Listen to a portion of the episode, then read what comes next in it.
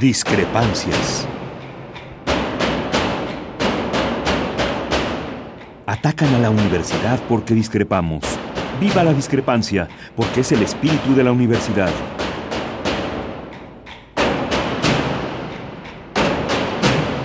Martes de Discrepancias. Conduce Miguel Ángel Velázquez.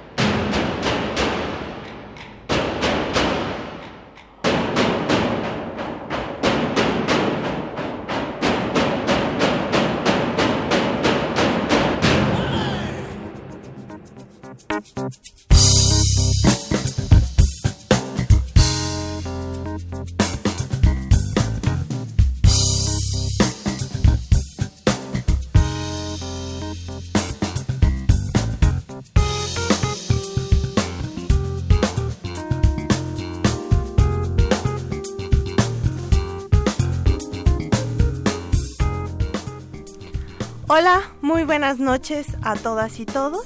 Estamos en Discrepancias.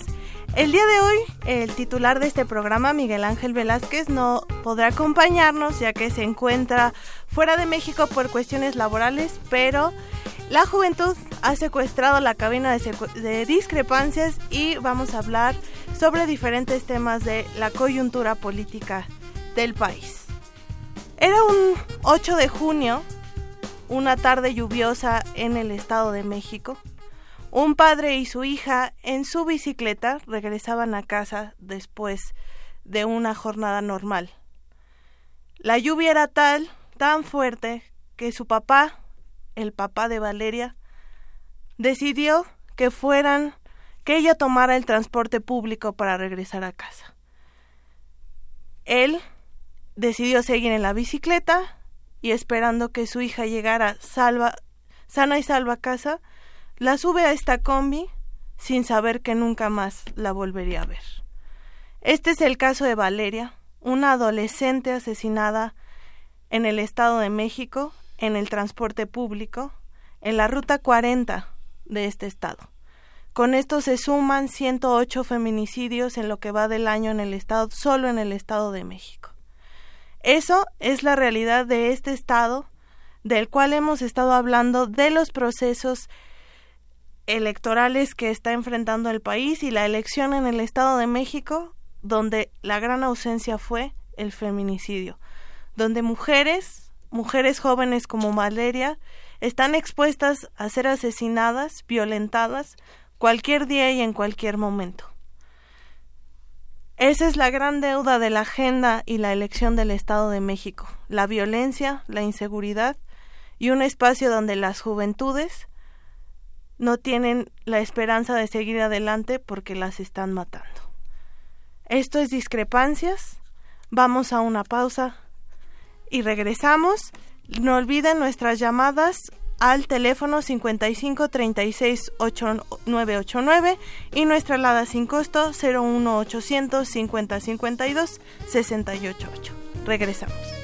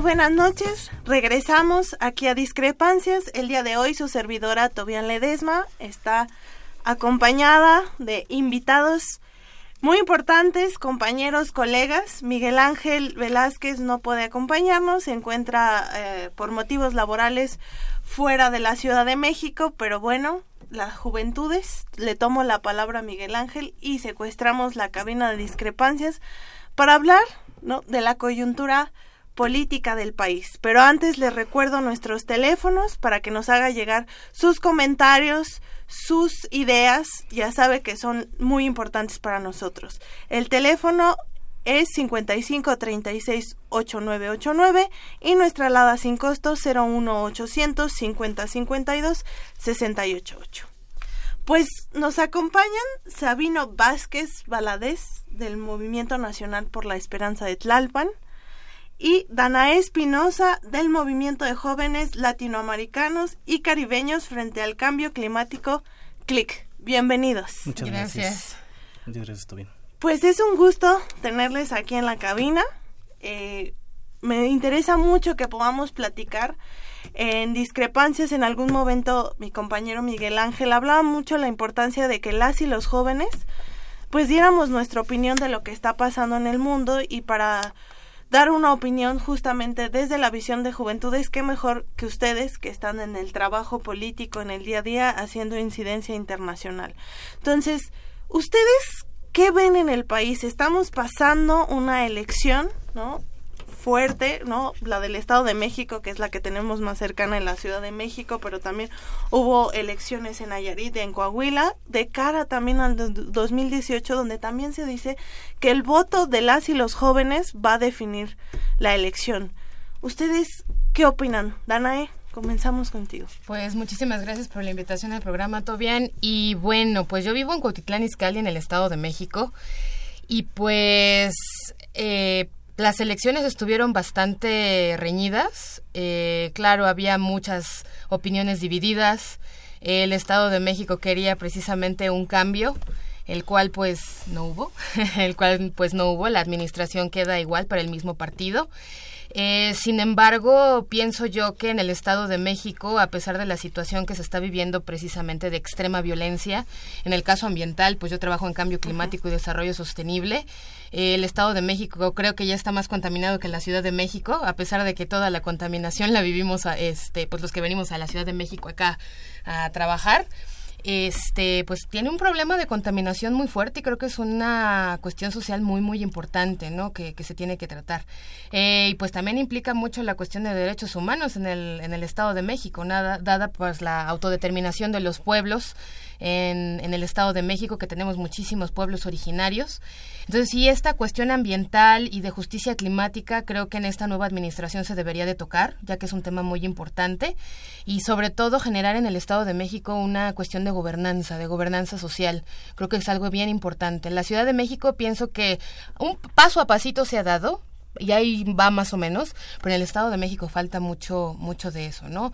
Y bueno, la administración ya quedó, eh, y pues ahorita hay que trabajarle, ¿no? Con lo que se tiene, pero sí es mucho de esta eh, generación de conciencia ciudadana, gobernanza ciudadana. Bueno, al menos en la, en la cuestión ambiental hay mucho por hacer en el Estado de México. Y de hecho, no hubo una agenda, ¿no? En materia ambiental. ¿Tú viste de algún candidato o candidata? No, realmente no hubo una agenda ambiental, lo cual es muy triste y debería de haber estado en las propuestas. Al contrario, lo que vimos, eh, al menos lo que yo pude ver eh, en las propuestas que hubo de ambientales, la más ambiental posible y es sarcástica mi, es sarcástico mi comentario fue de prometer gasolina más barata entonces eh, sí es una cuestión que dije ah caray gasolina más barata y tenemos ya una cuestión de ley de transición energética que se sigue trabajando en ella. De hecho conocemos nosotros conocemos en mi organización que es la Local Alliance aquí en la Ciudad de México y en el movimiento pues conocemos a las organizaciones que están trabajando en esto y pues sí, desafortunadamente sí es a nivel nacional, obviamente, la ley de transición energética, pero Estado de México no se, no se tocó para nada. O sea, ningún candidato tuvo una propuesta en cuestión ambiental. Sí, gasolina más barata, que el modelo rosa, verde, amarillo, azul, no sé de qué color para las mujeres, este, que el poder de los jóvenes en esto, eh, pero más allá del color, no hay una agenda ambiental. Y eso tiene mucho que ver con la cuestión de justicia para las personas, con el acceso a tener un ambiente sano. O sea, en el Estado de México en serio, repito, la contaminación está muy ruda porque tampoco hay un control en el transporte público. Sí está el Mexibus que conecta hasta casa de Juan, literal, este, pero no hay un, un control, ¿no? Entonces sí hay que ver esta parte de agenda, agenda climática y es urgente. Urgente. Sabino, ¿tú qué nos puedes decir de lo que tú desde tu visión como en un movimiento como es el Movimiento Nacional por la Esperanza, desde tu visión joven, también universitario, de lo que sucedió en la elección del Estado de México y de cara también al 2018? Sí, primero que nada, pues muchas gracias por la invitación, eh, Tobian. A mí me gustaría mucho empezar con lo que tú comentabas al principio, eh, algunas, eh, algunos eh, feminicidios que hemos eh, podido eh, revisar en estos últimos días en la Comisión Especial de Delitos Cometidos por Razones de Género. Eh, en Palmar, Puebla, Concepción Martínez, 21 años, camino a su trabajo, llevaba consigo mucho dinero, aparentemente iba a pagar la nómina de su de, del lugar donde trabajaba. Y en un paraje un grupo de hombres la atacaron eh, y la degollaron y la dejaron sin vida en el camino. En Huatusco, Veracruz, María del Carmen eh, N, de, de 16 años, a altas horas de la madrugada, vecinos de, de María del Carmen la escucharon discutir con, la, con el que es su pareja sentimental o fue su pareja sentimental y al otro día en la mañana encontraron su cuerpo sin vida. Ella tenía cuatro meses de cuatro, mes, cuatro semanas de gestación. En Puebla, en Amozoc, una niña de apenas cinco años de, de, fue violada y golpeada por su padrastro, también degollada. Valeria Toledo González, de 21 años. El cuerpo sin vida de la víctima fue encontrado al interior de un hotel. Esta, ella es eh, eh, policía, eh, pertenece a las fuerzas policiales. Es la tercera, si los cálculos no, no, no mal me equivoco, es la tercera policía que se encuentra en, en un estado así, en un, en un hotel. Eh, también en Puebla, este es el feminicidio número 51, Andrea Ponce Juárez, de 27 años de edad. Ella fue arrollada por su ex esposo. Eh, la, gracias a, a, a, los médicos que la atendieron, pues no, no resultó.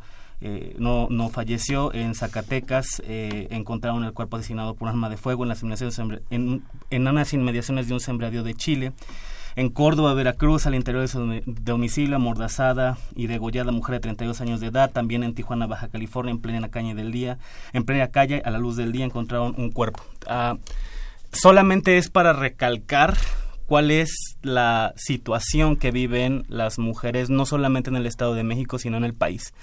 En este año particularmente ha, depuntado, ha despuntado la violencia feminicida, no solamente en, en, el Estado de México, que ya es una constante, sino también en Puebla, en Colima, en Oaxaca y sorprendentemente en lugares donde no se espera tanta violencia como en Mérida, ¿no? Eh, donde ya hay clara, este, pues ya hay eh, claros indicios de violencia machista. Bueno, respecto al, al, al, lo que tú comentabas, y disculpa que quizás me tome no, mucho tiempo para sí. mencionar a estas personas. Yo creo que la situación que vive el país eh, en términos de, de, lo que, de lo que se puede esperar para la elección de 2018, pues no es nada alentador. Eh, creo que la elección del Estado de México a las fuerzas políticas no le deja eh, un no les deja un buen sabor de boca a ninguna. Todo mundo declarándose ganadores eh, tanto el partido Regeneración Nacional eh, declarándose ganador cuando no lograron anunciaron que iban a lograr llegar a los este 100% de las representaciones en las casillas y solo lograron el 51%. El PRD pues también anunciando que, que, ganó una elección cuando en realidad pues no, no sirvió de gran cosa. Yo creo que ahí la lección sería pues que podamos tener la capacidad para dialogar las diferentes puertas políticas y eso es lo que le hemos estado apostando al Movimiento Nacional por la Esperanza. Eh, creemos que por ejemplo el acuerdo de unidad nacional que firmó Andrés Manuel eh, hace uh -huh. poco uh -huh. se insistió en que se incluyeran algunos otros temas, temas precisamente como el cambio climático. Uh -huh. Y Andrés Manuel dijo que ese acuerdo se firmaba así como estaba. No hay una capacidad de interlocución de diálogo ni con las dirigencias del partido clásico y tradicional de la izquierda, como es el PRD, ni con estas emergencias de partidos que le han apostado al caudillismo y que también ha habido poca interacción política y ni capacidad de diálogo. Entonces, mientras estamos perdiendo el tiempo no dialogando y, y hablando con la pared, suceden estas cosas. Yo veo que la gente está muy harta de esta situación y bueno, yo veo una realidad en la cual solamente pues esperamos este que pueda haber claridad política en las instituciones electorales, porque si no vamos a tener que construir otras desde abajo. Entonces, recapitulando, ¿no? Podemos ver una ausencia de la agenda en materia de desarrollo sustentable y cambio climático, porque Danae siempre me dice cambio, climático, por favor. Eh, a nivel local, ¿no? También una agenda sin una visión de perspectiva tal vez de género y derechos humanos. La pregunta que les dejo y con la que regresamos en un momento más es, ¿confían ustedes en las instituciones, tanto en la institución electoral y en la institución que lleva, ¿no? Eh, para hablar del cambio climático, el medio ambiente. ¿Hay algo que se puede hacer con ellos desde las juventudes, con ellas y ellos desde las juventudes? Les dejo esta pregunta. Les recuerdo a nuestros radioescuchas nuestros teléfonos en cabina, el 56 38 8989 y nuestra alada sin costo 01 800 50 52 688. Regresamos.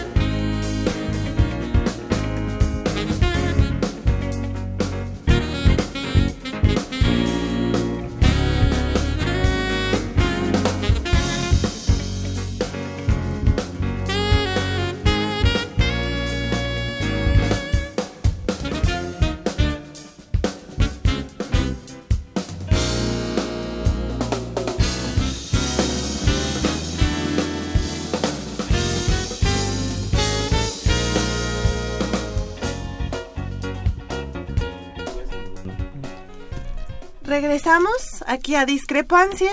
La pregunta que les había dejado. Tenemos por un lado deficiencia de una agenda local en materia de medio ambiente, ¿no? Van bien en elecciones y no vemos una agenda clara en medio ambiente y cambio climático. Y por otro lado, ¿no? Sabino nos dice, no, pues se declaran declaradores, ¿no? No vemos claridad en las instituciones electorales. Bueno, ¿Ustedes ahora sí como confían en las instituciones? Hay desde las juventudes hay algo que se puede hacer con ellas o de plano hay que empezar por otro lado. Danae. Mira, eh, la cuestión institucional y creo que eh, te voy a hablar desde una perspectiva internacional y voy a, o sea, voy a ir de lo internacional a lo nacional. Eh, la confianza en las instituciones en el panorama internacional, sí es una realidad que en muchos países, sobre todo en Latinoamérica y el Caribe y a nivel este países del globo sur, eh, hay una gran desconfianza en las instituciones. O sea, eso es una realidad, ¿no? Eh, si hablamos de los países, por ejemplo, en este caso los que conforman la Unión Europea, también hay desconfianza en ciertos países, pero se ha podido construir un tipo, la gobernanza, precisamente, insisto, la gobernanza social, justo mediante la sociedad, mediante lo que tú decías, la parte este, desde abajo, ¿no? Desde la raíz, desde lo que se trabaja. Eh, a nivel latinoamericano, de hecho, hubo eh, el, evento de la CEPAL, el Foro sobre Desarrollo Sostenible para América y el Caribe, y hace, ¿qué será? Son dos meses, ¿no? fue en abril. fue en abril. Eh, en donde se pudo ver, al menos a nivel México, que la confianza en las instituciones, al menos a nivel internacional, en el caso de la Secretaría de Relaciones Exteriores, te puedo decir que son manita arriba, ¿no? O sea, está, chido el asunto. Va, relaciones exteriores. En la parte climática, también hay climático, empezando porque la sociedad civil puede ser parte ahora de las negociaciones en cambio climático como miembros de la delegación oficial de negociadores para, para cambio climático. En este caso yo soy un ejemplo de ello. Soy la, una de las, la primer joven puedo decir que estoy dentro de la delegación. Y sí es una experiencia en donde aprendes, pero afortunadamente eh, ha habido esta apertura de que tú puedas meter tus insumos en lo que tú trabajas como sociedad civil y no soy la primera. Hay otras organizaciones como SEMDA, como WWF que han estado inmersas en, en este proceso. Pero ya hablando de otras instituciones eh, a nivel nacional, sí hay algo que se tambalea en cuestión social. Hay mucha gente que tiene desconfianza en Semarnat, hay mucha gente que tiene desconfianza en Profepa. O sea, el caso más sonado es el ahorita, bueno, el que tenemos de hecho este nosotros que tenemos conocidos en lo que es Campeche y la península de Yucatán, el caso de Monsanto, por ejemplo, con la soya transgénica. Llevaba uno de los colectivos que de hecho ganó, si no mal recuerdo, hasta un premio internacional por buen manejo forestal y de repente pues se viene todo abajo porque pues la colonia de abejas meliponas ya se estaba muriendo, ven qué está pasando y pues hubo tala tala inmoderada tala de manera ilegal por esta empresa, entonces, ¿qué pasa? Pues empieza la gente a moverse, las comunidades mayas empiezan a moverse y lo llevan hasta la Suprema Corte de la Justicia, Justicia de la Nación, ¿no? Y el caso sigue ahí. Entonces, algo que ellos comentaban y lo, lo, hicieron muy abierto en redes sociales es, no confiamos en la Profepa. O sea, fuimos a Profepa, levantamos la denuncia y la personita de Profepa, no, desde el escritorio. O sea, no fue ni para agarrar la camioneta y vámonos a ver qué pasó en la zona. Para nada no pasó nada. Semarnat ha hecho obviamente también su chamba, pero todavía le falta también como ponerse un poco más las pilas en estos procesos, porque ya estamos hablando también de derechos humanos. Las comunidades ya están ahí, ellas tienen sus usos, sus costumbres y sus propias reglas de trabajo, sus propias reglas del juego. Entonces, ¿qué debes de hacer también una cuestión de consulta? Fíjate, este fin de semana tuve la oportunidad de estar con una hace que se llama Paciencia, la de México, ¿no? Unos chicos jóvenes también, ¿no? Justo para hablar de desarrollo sustentable a 30 años del concepto y para hilarlo porque van a decir, bueno, porque hablamos de participación y elecciones y desarrollo sustentable. Yo hacía una reflexión, ¿no? De que esta especialización que tenemos de agendas está vinculada con la participación ciudadana, la participación juvenil en todo momento, ¿no? No es casualidad que en las zonas más marginadas, ¿no? De violencia expuestas al feminicidio, violación de derechos humanos, no haya agua, ¿no? No hay áreas verdes, no hay espacio público de acceso porque va de la mano. Justo el caso de Danae como participación, pues es un ejemplo de incidencia, ¿no? De, cómo se va de lo local o lo internacional y de regreso. Y para darles un dato, ¿no? Y pasar con, con Sabino para que nos digas como tu, tu perspectiva desde la participación política. Es que la última encuesta nacional de juventud que fue de 2010, porque no han vuelto a hacer una. No, no ha habido otra. las organizaciones de la juventud, ¿no? De, de, jóvenes más importantes son las de medio ambiente. Es el tema número uno bueno, después de las congregaciones religiosas, donde se organizan las y los jóvenes, ¿no? En el tema de medio ambiente, que es, ¿no? Participación juvenil, derechos humanos, ¿no? Y participación política. Yo, yo solamente quiero recordar, a manera de introducción, eh, una pequeña historia que me contaba un gran profesor de la Facultad de Ciencias Políticas, Patricio Marco. Eh, él nos decía que alguna vez fue a un pueblo y le dijo a un, a un campesino, ¿usted por quién va a votar? Y le dijo, yo voy a votar por el IFE. Creo que el problema radica que las instituciones sí. juegan un papel preponderante y toman posiciones para beneficiar a quienes están en el, en el juego electoral, ¿no? Se notó claramente en el Estado de México cómo el Instituto Electoral eh, local de allá determinó eh, a través de una serie de instrumentos que, bueno, al final del día convalidaron los resultados que habían presentado, pero que sí levanta un montón de sospechas, ¿no? O sea, que sí levanta un montón de sospechas. Entonces, eh, pareciera ser que la, la estructura institucional simula eh, trabajar o simula, este, en el caso de los partidos políticos, representar.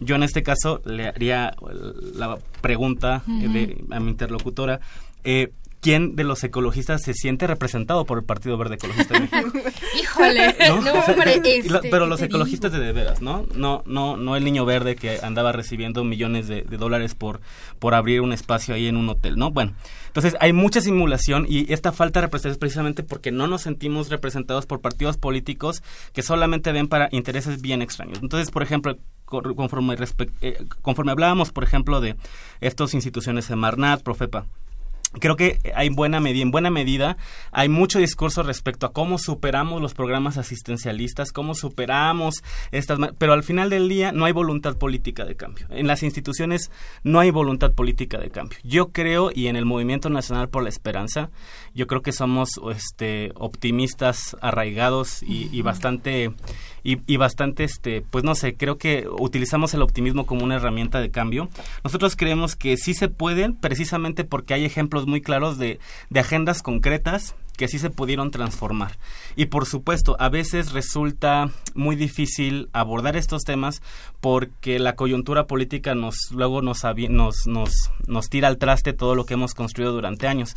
Prueba de ello fue, por supuesto, que el presidente de Estados Unidos, Donald Trump, pues decide salirse de del Acuerdo de París, que pues es un gran instrumento civilizatorio y por supuesto pues es también eh, un acuerdo que permitiría la, la, ya no digamos sostenibilidad ni demás, permitiría garantizar que sigue existiendo la vida en este planeta a largo plazo, ¿no? Entonces creo que si hay voluntad política de cambio, no solamente de los actores eh, políticos que están, que juegan en las cuestiones eh, electorales, sino y sobre todo de la gente que, que está bastante harta de esta situación, ¿no?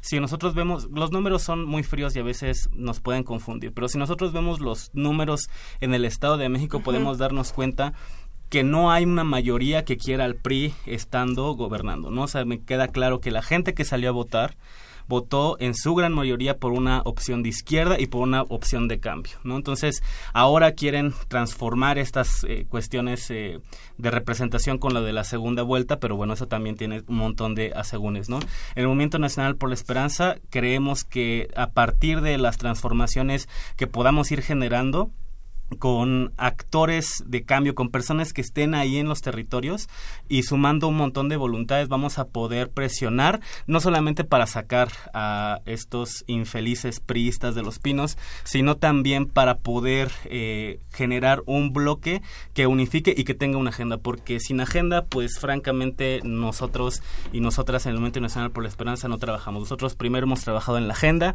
primero hemos trabajado en las propuestas y después ya trabajaremos en quién pueda representar esas, este, esas eh, propuestas de cara a las elecciones del año entrante. Sí, nos dices, bueno, sacar no a los infelices priistas, lo dijo Sabino, ¿eh? no lo dije yo, del PRI. Eh, pero de verdad, las y los jóvenes tenemos, ¿no? La, la capacidad, ¿no? Ya sea desde los movimientos de las organizaciones de la sociedad civil, los movimientos más políticos como el, el MNE, conocido como NME, para lograr esto, y lo digo desde la perspectiva joven porque si, si lo vemos así, el voto juvenil, ¿no? De 18 a 29 años cambiaría el rumbo de la elección en 2018. Pero estamos organizados, ustedes que ven, yo yo creo que sí hay una organización juvenil, pero creo que nos falta ver la importancia que tiene nuestro voto para cambiar la elección. No sé que ustedes qué opinión tengan. Les dejo esta pregunta, ¿no? Y en un momento regresamos. Les recuerdo nuestros teléfonos en cabina, el 55 36 8989 y nuestra alada sin costo 01 852 688. Regresamos, estamos platicando con Danae Espinosa y Sabino Vázquez.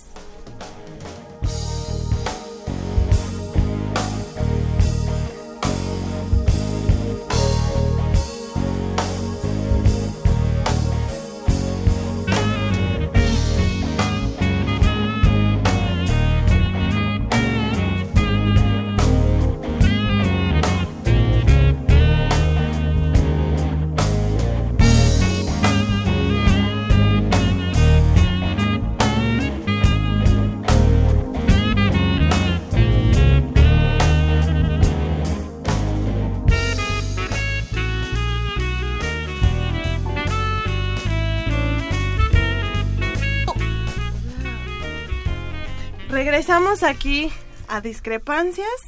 Nos acompañan eh, Sabino Vázquez, Danae Espinosa y nuestro compañero Miguel Ángel Velázquez que se nos fue fuera de la Ciudad de México, pero no importa, le secuestramos la cabina para seguir hablando de temas coyunturales para el país.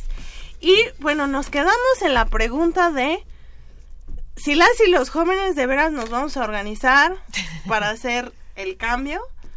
Lo digo desde una perspectiva de corresponsabilidad porque también entiendo la situación en que enfrentamos las juventudes en general, ¿no?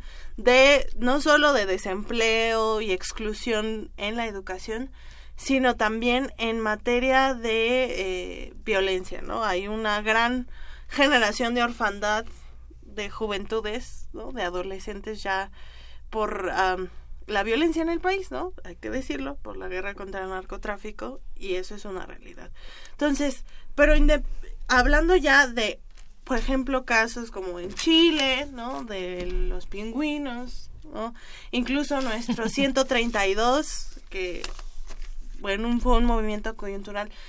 ¿Tendremos la capacidad de organizarnos? ¿Qué opinas, Danae? Mira, eh hay una, eh, hay una capacidad. Yo critico últimamente, últimamente, últimamente, las. De, hecho, ya, ya lo había yo pensado, ¿no? Pero la parte de las redes sociales y que yo he visto que la juventud mexicana es muy dada a, estar verdaderamente pegada a las redes sociales. Pienso que sí hay una, un espíritu de quererse organizar y las redes sociales han funcionado hasta cierto grado para que los jóvenes puedan expresarse e incluso organizarse. De hecho, si no, si no mal recuerdo, en 2012 fue todo en redes sociales precisamente para marchar, para hacer el cambio en la administración, ¿no? que no volviera a ser la administración actual que tenemos. Eh, y sí, fue una buena herramienta. La voluntad, pienso yo que las ganas las hay, pero también veo a una juventud asustada a una juventud asustada precisamente por casos como los que decía Sabino, ¿no? De, y de hecho en algunos foros de, eh, ambientalistas y, este, sobre cambio climático hay chicos que han dicho es que a mí me gustaría defender a mi comunidad, pero me da miedo que hable y al ratito me encuentren y me puedan dar una golpiza, por ejemplo o me da cosa que mis redes sociales me las estén em, espiando, mi Twitter, mi Facebook, mi Instagram, o me da cosa que incluso mi compadre que trabaja conmigo en otra organización, al ratito me ponga el pie y quién sabe de cómo nos toque. Yo veo una juventud que sí, sí tiene como, sí nos rueda la ardilla bastante chido, pero veo una sociedad joven asustada. Sí se puede... Eh, creo que un reto aquí es cómo generamos confianza de joven a joven, porque es bien importante generar confianza de joven a joven, y cómo verdaderamente nos ponemos los pantalones para más allá de las redes sociales pasar a la acción, porque es algo que incluso nosotros lo vemos en la cuestión ambiental. No, que fulanito de tal está tirando basura ahí en la esquina. Ajá. Ok, y más allá de quejarte en Facebook, ¿qué haces? Claro. Eh, pues es que ya le dije, la vecina me contestó mal. Ok, ¿y qué más hiciste? No, pues ya me dio miedo la vecina. ¿Qué tal si me avienta el perro o algo por el estilo, no? Entonces es como, ok, hago las acciones eh, como joven, pero vivo con miedo. Y al mismo tiempo me quejo en las redes sociales de que no me gusta esto, no me gusta el otro, pero yo qué hago desde mi casa, por ejemplo. Hay muchas cuestiones en nuestra idiosincrasia mexicana que estamos maleducados incluso desde casa una cuestión también de género que viene venimos arrastrando no mucho desde casa de que la mujer tiene que ser ama de casa de que la mujer va a cuidar a los niños la que tiene que comer la, la, la, la que tiene que hacer de comer etcétera. Y pienso que esta cuestión claro y pienso que esta cuestión también en cuestión de eh, tomar acciones eh, también es bien importante. O sea, desde cuántos de nuestros padres, y no, no, no, ojalá y los papás que están escuchando no me odien, pero cuántos de los, cuántos de los padres o de nuestros abuelos nos decían o nos daban la confianza de que tú como joven tienes la capacidad de acción, tienes la capacidad de hacer esto, tienes la capacidad del otro. Realmente también somos, culturalmente, pues somos familias huevito, en donde pues mamá me ayuda, papá me ayuda, y yo sigo ahí bien cómodo, puedo tener tres hijos, veinte hijos, los que quiera, y vivo con mis papás. O sea, es una cuestión social bien, tenemos un nudo bien complejo socialmente hablando aquí en México. Pero, pero regresando a la parte juvenil es crear esta confianza de joven a joven y sobre todo otro reto que tenemos, esta parte que hablábamos eh, en el corte tantito, es esta parte de los chicos que están en, partidos políticos. O sea, están muy en su derecho de elegir el partido, el partido político en el que gusten, pero hay una parte que es partido y otra parte que te llamas Pedrito, ¿no? No sé si me de entender. No sé, Sabino, ahí tú nos puedes decir. pues, que has estado más en espacios de partidos que yo ya pueda tener una visión distinta, ¿no? Creo que hay cosas en sociedad civil también que no me gustan tanto y en partidos políticos que también está chido, pero luego el lenguaje no es muy común, así que... Sí, sí. Luego está el problema de ser incluyentes y respetuosos. Mira, yo creo que en el caso, por ejemplo, de los jóvenes priistas, eh, son gente que renunció a su generación. Eh, creo que es gente que adoptó un discurso de no solamente de un modelo arcaico de país, sino también de una forma completamente pueril de hacer política. Hace poco, eh, quien asistía a los debates en un foro de televisión, un líder de jóvenes, pues le sacaron que recibió 6 millones de pesos por parte del gobierno de César Duarte, ¿no? Entonces, hasta quienes mandan hablar de honestidad y transparencia, pues resultan dañados, ¿no?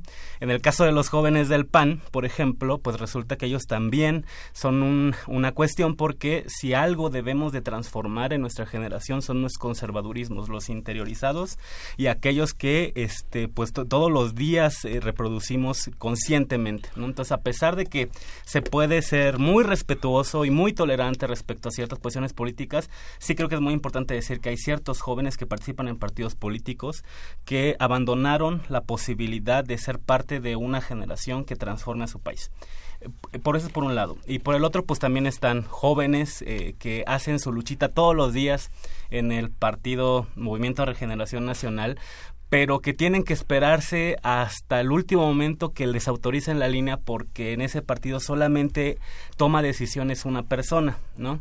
Eh, y en el caso, pues, del partido en el cual milito, en el caso del PRD, pues también está muy claro que tenemos una agenda completamente desfasada de las necesidades de las, de las y los jóvenes, ¿no? Y muy limitada y también, bueno, como decían eh, ciertas personas dentro del, del, PRD, tenemos tantas expresiones en el PRD que cada militante es una expresión, ¿no? Entonces, pues, tenemos un, problema ahí de, de, no sabernos escuchar. Bueno, eso es por un lado. Eh, por el otro, creo que eh, dos, dos cosas que tú mencionabas muy importantes, ¿no? Siempre que se habla de participación juvenil en este país, a partir del 2012 hablamos del 132, ¿no? Y siempre estarán los este los los que achaquen que el 132 no tuvo una visión de transformación nacional, que el 132 jugó este un papel minoritario, pero al final del día de todas las personas que nos encontramos ahí, yo veo gente que se está dedicado al periodismo independiente, yo veo gente que se metió a organizaciones de la sociedad civil, yo veo gente que está influyendo en las agendas.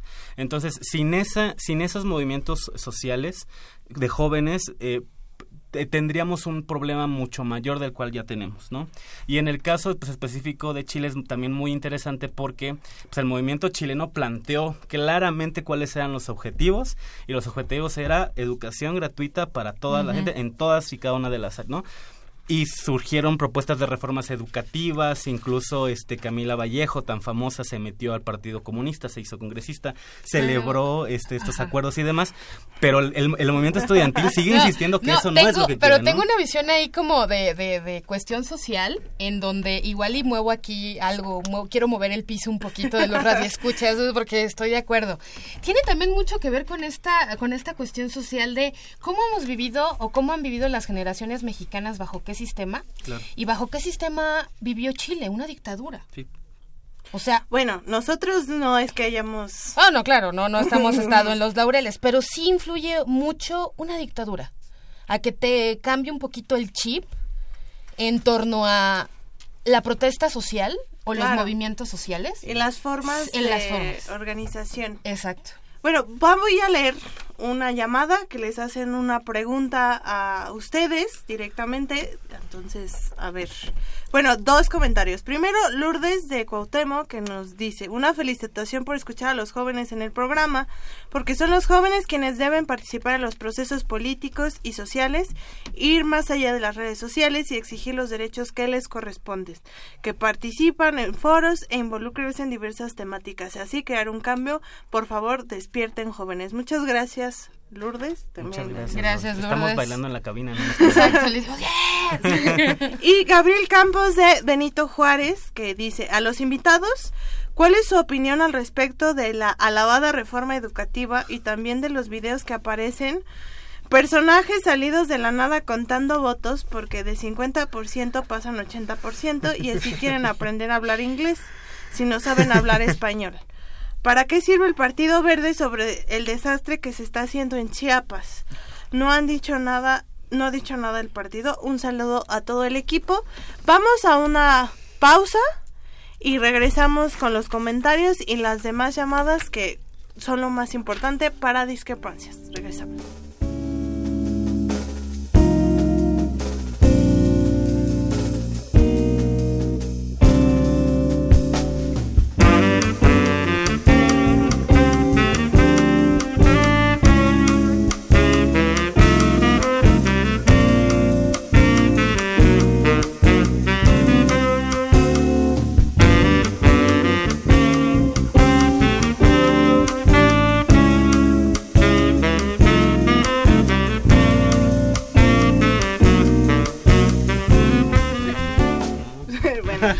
Regresamos aquí, ya se salió un comentario, pero es que está muy buena la discusión. Necesitamos más programas para hablar con la banda joven. Entonces, la pregunta que se les quedó de Gabriel Campos de Benito Juárez sobre la reforma educativa, un rápido para luego pasar a las siguientes llamadas porque tenemos varias. No es que les apresure, pero ¿cuál es su opinión y el Partido Verde? Híjole, la reforma educativa. La reforma educativa pienso yo que debe de ir más allá de que sepas leer y escribir. Algo que es bien importante en esto es que la educación es un derecho humano y debe de ser, eh, no debe de estar estandarizada. Algo que a mí no me gusta de la reforma educativa, y lo tengo que decir, es esta parte de estandarizar la educación cuando la realidad nacional es otra. Porque mi mamá era maestra, de hecho, mi mamá era maestra, entonces eh, mi mamá era la que decía, yo no puedo tener a un niño eh, dándole clases con una reforma educativa así, porque a veces siento que con lo que está escrito creen que nuestros niños o nuestros adolescentes, ya trabajaba a nivel secundaria, son tontos. Y nuestros niños no son tontos. O sea, hay que, hay, hay, que ir más allá en la cuestión de la reforma educativa. Y en el plano ambiental, regreso a mi tema, el tema de la cuestión ambiental debemos de reformular la currícula educativa en temática ambiental. Y eso, retomando una de las preguntas que si creemos en la parte de las instituciones, tuve yo contacto directo con el Instituto Nacional de Ecología y Cambio Climático y te puedo decir que le están echando las pilas a cómo vamos a adecuar esta cuestión de educación en cambio climático y desarrollo sostenible y cómo le hacemos para que quede dentro del sistema educativo. O sea, ellos sí se están planteando desde el INEC cómo carambas vamos a hacer esta parte de desarrollo de capacidades pues para la sociedad en general. Pero también nosotros, sociedad civil, le dijimos, les, hemos dado insumos de cómo hacerlo. O sea, también no es un trabajo en donde nada más sean ellos. A la sino, civil, no, y hasta eso nos han escuchado. Les gustan las ideas y todo, pero ahora es como también sociedad civil, ¿cómo le hacemos para jalar a toda la banda y que le entremos? Porque estás de acuerdo que no solamente una organización lo va a poder hacer porque nosotros trabajamos en desarrollo de capacidades y educación para cambio climático. Pero ¿cómo le vamos a hacer para que otros colectivos, porque no nada más son sociedad civil este, de las que están registradas ante el sistema nacional, ¿no? Sino qué pasa con la academia, no, y qué pasa con el sector académico, qué pasa con el sector científico, qué pasa con el sector de, colectivos universitarios, colectivos ciudadanos, eh, colectivos de mujeres, o sea, es una cuestión que se tiene que trabajar. Sabino. Bueno, pues respecto a la pregunta de esa casilla que se hizo tan famosa en redes sociales, hubo por ahí una, una nota en, sin embargo, y sí fue un problema de la gente que pues no estaba contando bien. Ahora, también, para quienes hemos sido funcionarios de casilla, funcionarias de casilla, que por cierto, yo fui funcionario de casilla habiendo nueve funcionarios de casilla, o sea, fui el único varón, lo que habla de una excelente participación por parte de las mujeres, eh, fue que llevabas horas estando ahí sentado y después tenías que contar, o sea, sí, al parecer se le cuatrapeó al funcionario de claro. ¿no? Pero sí sirve mucho como para ejemplificar cómo se votan o cómo se manipulan los votos en el, en el Estado de México eh, con bastante eh, con bastante claridad además, ¿no? Este, pero bueno, eh, fue un anecdotario. Y respecto a la pregunta del Partido Verde Ecologista de México, miren, si viviéramos en una verdadera democracia, el Partido Verde Ecologista de México en este momento no tendría registro. La, la ley lo dice muy claramente, a la infracción consecutiva sistemática de eh, faltas, eh, por ejemplo, en el caso de ellos de propaganda electoral, se les puede quitar el registro. Lo mismo sucede con elecciones en donde ella compro y compra y coacción del voto. Complo, ya se te sale. No, no, no. Eh, o sea, compra y coacción del voto. O sea, yo lo que creo es que si alguien de fuera, ¿no? Si viniera, no sé, alguien de Marte y leyera nuestras leyes electorales, diría, no manchen, esta democracia está súper requete bien. Ay, sí, ya se me salió. Este, esta democracia está muy bien, ¿no? Pero... Eh, pero al final del día lo que pasa es que no utilizan esos instrumentos electorales este para tal entonces el Partido Verde no tendría que tener registro eh, son eh, solamente un partido satélite del PRI su función es esa. Su función es eh, poder obedecer a las órdenes y también es como a las órdenes del partido del PRI y pues también es como una formadora de cuadros de cuadros políticos que pues tampoco son tan hábiles ni tan ni tan doctos pero bueno también esa es esa es como su función no muy bien. Bueno voy a leer las siguientes llamadas. Como siempre, el maestro Manuel Muguía, un saludo, siempre nuestro fiel radio escucha. Dice, el abstencionismo del 50% en las recientes elecciones solo es un pretexto de la mapachería que no pudo resolver solo con un 18% del padrón. El Estado de México quiere imponer a Del Mazo Jr. con 2 millones de votos y esa no es la mayoría.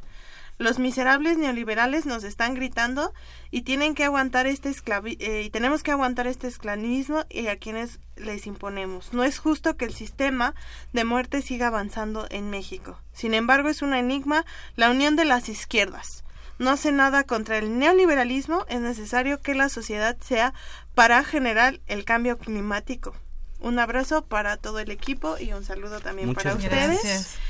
Esteba Musqueda de eh, Coacalco nos dice, la nueva administración del PRI no ha quedado electa todavía. Quien ganó limpiamente fue Delfina. No opine si no está bien informada. No sé, bueno, eh, era una opinión, no sabemos, estábamos hablando sobre lo que está sucediendo en el Estado de México, señora Esteba, de todas formas, eh, cualquier dato siempre lo rectificamos. Abel Guerrero de Venustiano Carranza. El cambio climático está siendo provocado por el ser humano a propósito a través de un proyecto elaborado desde el Pentágono. El proyecto se llama HARP. No sé si has escuchado eh, de esto. Eh, el cambio climático no se queda por causas naturales. La señora Servín, también un saludo, nuestra también fiel radio escucha de Cuauhtémoc. ¿Qué fue la época que les ha tocado a las niñas y a los niños? 50 años atrás no había tantos violadores. El problema es que no, no los matan. No, deberían matarlos, hacer penas de muerte, es más, hacer la pena de muerte. En lo personal, detesto a los violadores.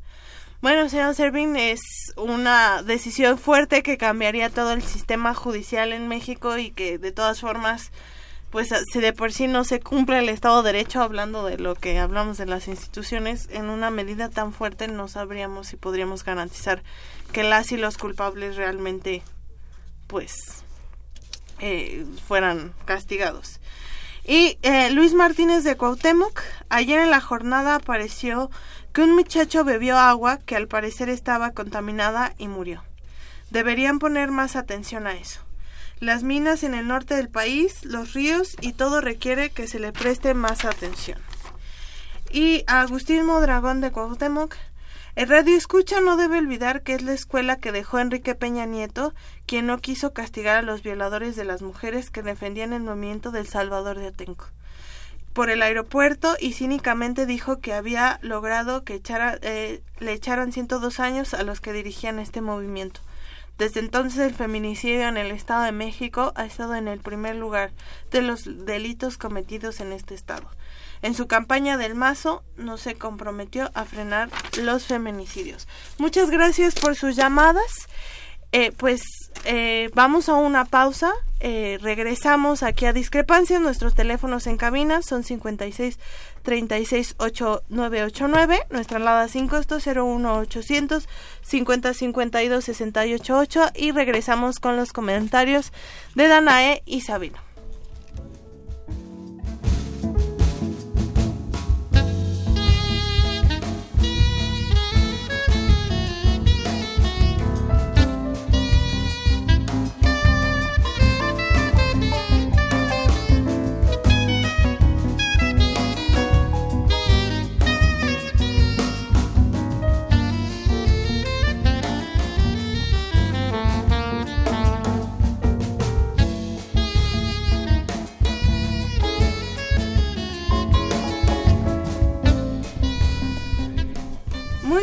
Buenas noches. Bueno, regresamos aquí en la, la cabina secuestrada por las juventudes sin Miguel Ángel Velázquez con Danae Espinosa y Sabino Vázquez. Bueno, pues estamos hablando en realidad como de muchos temas, ¿no? Sobre todo desde la visión de la participación. Tenemos más llamadas, pero me gustaría mucho que cada uno dijera, ¿no? Sus conclusiones y sobre todo lo que cada uno de sus desde sus trincheras, desde sus espacios de lucha juvenil, están haciendo, ¿no? Desde el movimiento de cambio climático y desde los movimientos de participación política, si tienen una agenda, en donde están trabajando y pues que nos digan rápidamente. Eh, a ver, mira, eh, de hecho, como les había yo comentado en, en, las partes anteriores del programa, en segmentos anteriores, eh, yo me dedico mucho a la parte internacional y procuramos mi equipo y yo bajarlo a lo, nacional porque es bien interesante este rebote de lo internacional a lo nacional y a la inversa también. Eh, pues mis comentarios finales en la parte de cambio climático y desarrollo sostenible, pero principalmente en la parte de cambio climático es que pues no se olviden del cambio climático para empezar, porque no hay agenda, eh, creo que la única, los únicos estados que hasta los que yo sé que están eh, metiendo las agendas climáticas locales o de desarrollo sostenible son sí la Ciudad de México, el estado de Sinaloa, de hecho ellos ya tienen un, eh, una Secretaría de Desarrollo Sostenible, un departamento. ¿La Ciudad de, México crees que sí hay una agenda concreta? Agenda concreta, de, ahí va, ahí va, ahí va. Sinaloa ahí va en esto. Eh, y también lo que es Querétaro. De hecho, creo que todos ubicamos rápido a Querétaro y también Jalisco anda apostando por esta cuestión, ¿no? Pues son cuatro estados y los estados rentantes, de restantes, qué rollo. Eh, en esta parte también de cambio climático es importante que, y me gustaría mencionar también a, esto, es que más allá de los colores, más allá de las instituciones y demás, eh, el cambio climático nos está afectando a todos y tengas o no tengas plata te va a afectar. Y sobre todo a la sociedad, a las personas más vulnerables al cambio climático. Eh, que son también en la Ciudad de México. Hay muchas zonas vulnerables a, eh, pues tan solo vamos a Iztacalco, vamos a Nezahualcóyotl, vamos a, estas zonas populares y son, pues no tienen agua para empezar, ¿no?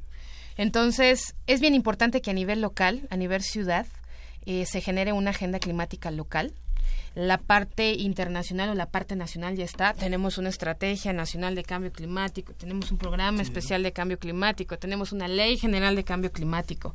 Pero pienso que lo local es bien importante para, para esto y pues los jóvenes ahí estamos en las organizaciones. Sí, Sabina, antes de que bases a tus conclusiones, tengo dos llamadas directamente para ti. Toma. Delicia Castro de Álvaro Obregón que dice, se transparenta que Sabino permite que lo adoctrinen contra López Obrador y ahora sabemos que la mala actuación de la camionólica es Juan Cepeda. ¿Qué opina Sabino de los jóvenes que usó el PRI para borrar votos? Un saludo afectuoso para todo el equipo y el siguiente, el PRD ya nos ha decepcionado ese partido extraidor, firmaron el pacto contra México.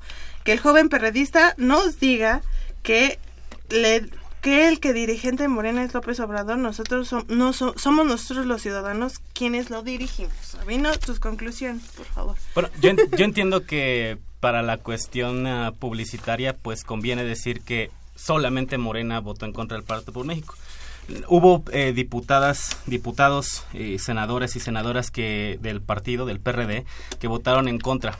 Uno de ellos no fue Miguel Barbosa, que por cierto hoy está bastante cercano a López Obrador, y ese tipo de personas no da paso sin guarache. Pero bueno, no, la cuestión aquí es eh, tratar de entender desde un espíritu joven que criticar a los partidos políticos, que criticar a los liderados políticos, no nos separa ni tampoco nos hace esto pues ser sus enemigos sino creo que creo que yo reconozco en el caso de, de López Obrador que es un dirigente social de izquierda importante que tiene una oportunidad muy grande de hacer una transformación en este país, pero que sí lo tiene que entender, no lo puede hacer solo, no lo puede hacer sin agenda, no lo puede hacer sin los jóvenes y no lo puede hacer sin el partido político que le permitió ser eh, jefe de gobierno y candidato presidencial en dos ocasiones. Pareciera ser que no se acuerda López Obrador que fue él precisamente cuando él buscó la, eh, la dirigencia nacional del PRD el que incluye a, tanto a Jesús Ortega como a Jesús Zambrano. Entonces no puede acusar a la dirigencia de ese partido de solamente entregarse cuando pues lo que él decide es salirse del partido y generarnos ahí una especie de vacío porque pues sabemos gente dentro de ese partido que queremos que se tomen las eh, decisiones de manera distinta. Bueno para concluir, en el Movimiento Nacional por la Esperanza en Tlalpan, es la organización en la cual yo estoy ahora dirigiendo mis esfuerzos, creemos que la transformación parte de replantear nuevos paradigmas.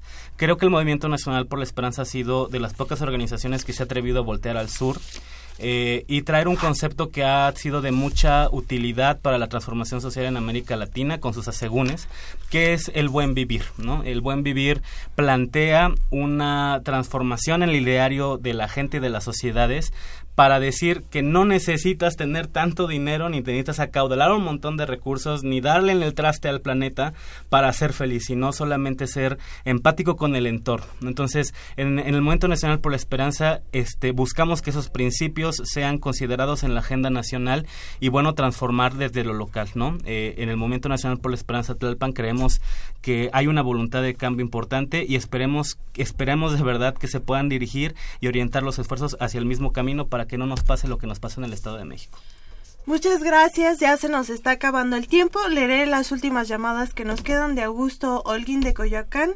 Las responsabilidades se van adquiriendo en la juventud, por eso debemos confiar en las y los jóvenes para crear un cambio. Felicitaciones a todo el equipo, saludos.